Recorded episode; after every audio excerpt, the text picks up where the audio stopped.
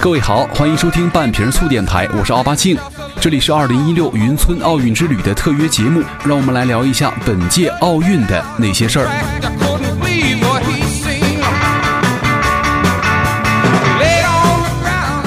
今年的里约奥运会呢，到这儿已经赛程过半了。其实，在咱们看来啊，这届奥运会的时候，咱们会觉得很多人的看点都集中在运动员身上，但是呢。有个点儿可能咱们现在还没有说到，就是这些个身材这么好的运动员们究竟在村子里吃了些什么东西？在之前呢，这个东京奥运会啊捧红了这个日本的寿司，汉城奥运会呢让韩国的泡菜闻名世界。所以说每年奥运会都会炒红当地的很多特色的好吃的。呃，其实在这个奥运会上，运动员的饮食啊是需要非常克制的，尤其是自己的身体、身材和状态。啊，其实有很多人啊是有这个身材洁癖的，就是他们看着这个泳池里这个很多。游泳明星啊，很多跑道上的运动员呐，身材非常好玩的，兴致高昂。然后看着田径场上很多各种什么马甲线、腹肌不停的奔跑，于是很多胖子们就边看边意淫边吃。然后奥运会一结束的话，自己也随着长了几斤肥肉。其实这个有一句话哈，叫做“失多不养，债多不愁”。其实就很多时候啊，所谓的减肥啊，永远只属于微胖界。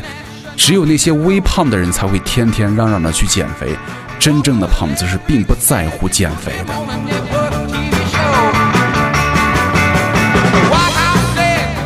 我们总是在说美到没朋友是一个谬论，其实呢，咱们现在看来哈，只有颜值相近的人才能够成为朋友。比方说。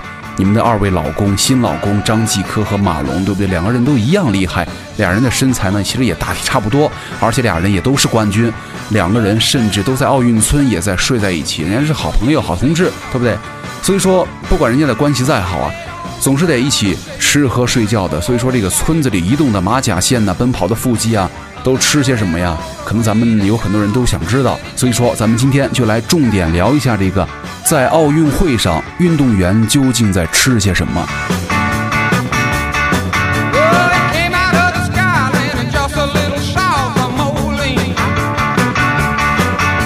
呃，其实这届里约奥运会呢，我查了一下资料哈，大概有两百多个国家的一万零五百个运动员啊，然后还有七千多个这个随队的官员，还有八百万个观众。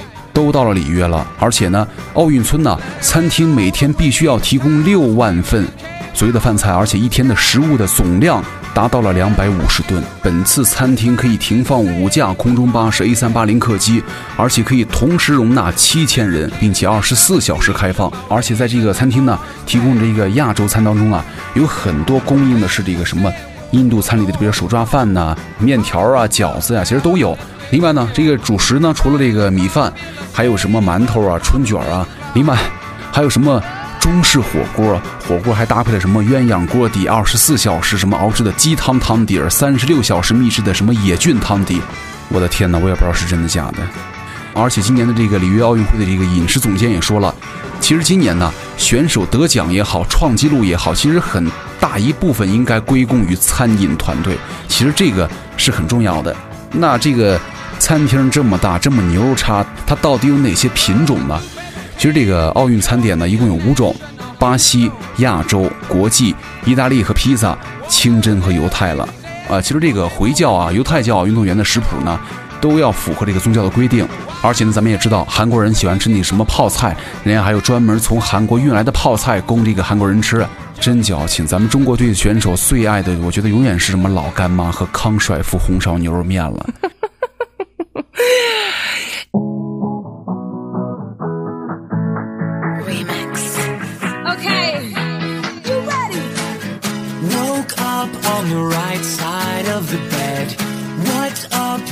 另外呢，人家也准备了四十种巴西产的异国风味的水果，还有什么腰果呀、巴西莓啊等等，很多五花八门，什么都有。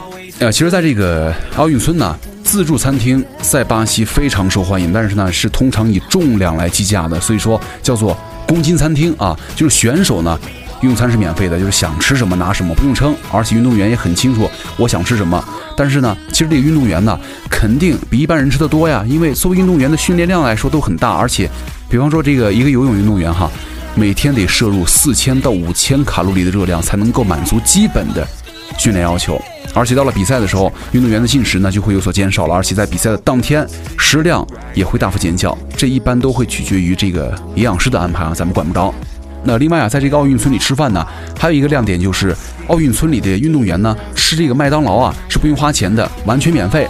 就是前两天记者曾经采访了一个游泳运动员哈，就是说，如果你看到一个凌晨四点钟，一群这个队员坐在餐厅里吃着免费麦当劳的话，千万不要惊讶，因为每一个运动员都可以排队拿到二十七个奶酪汉堡、四十个麦乐鸡、十二个圣代和可乐，而且不用花钱，对不对？咱们想想这个吃法。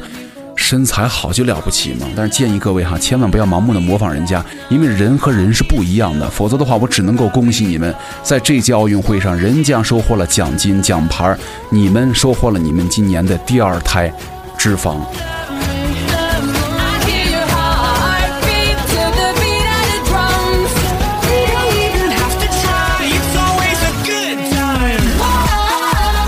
其实，在这个奥运会之前呢，就是开幕之前呢，人家这个餐饮团队啊，也会进行每天二十项的餐点试吃。就是你想一想，从早上十点开始吃，晚上八点才结束。就是奥运餐呢，他们得先经过各种人的试吃才行。哎呀，咱们大家都觉得这个，哎呀，试吃啊，什么去吃自助餐呢，超棒。但是其实这样的试吃啊，呃，是怎么吃呢？就是比如说火腿，切一小块儿，然后呢闻一闻，然后什么味儿，然后再咬一小口。然后再在这个单儿上打分数，是这样的，并不是什么想吃什么就吃什么。所以说，很多时候这个奥运村的这个试吃员呢也非常辛苦。说实话，咱们吃个一次两次还行，你要是天天这样吃，一试吃就是一整天的话，我觉得就是很多时候他不是不是吃哈，而是尝味道，咬一口的话就基本上不吃了。就是这样的话，你想想，咱连着好几天，完了再吃好几个小时，我觉得这个能长十几二十斤肉，这也算是工伤了哈。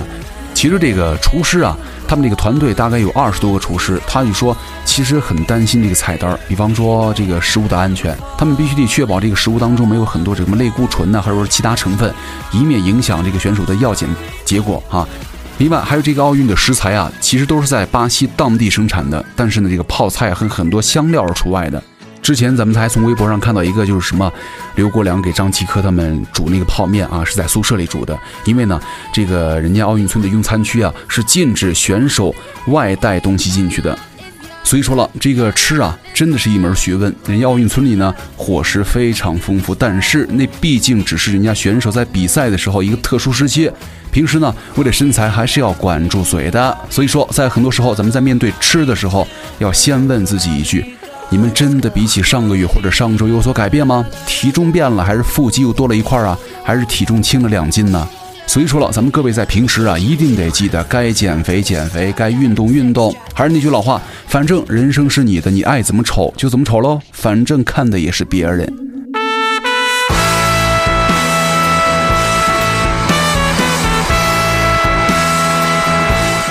本期二零一六云村奥运之旅特约节目到这就结束了。想要歌单的朋友们，也可以关注我的新浪微博“奥巴庆”，奥巴马的奥巴，庆祝的庆，来获取。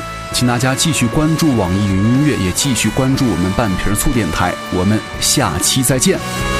站在能分割世界的桥，还是看不清，在那些时刻。这比我们黑暗的心究竟是什么？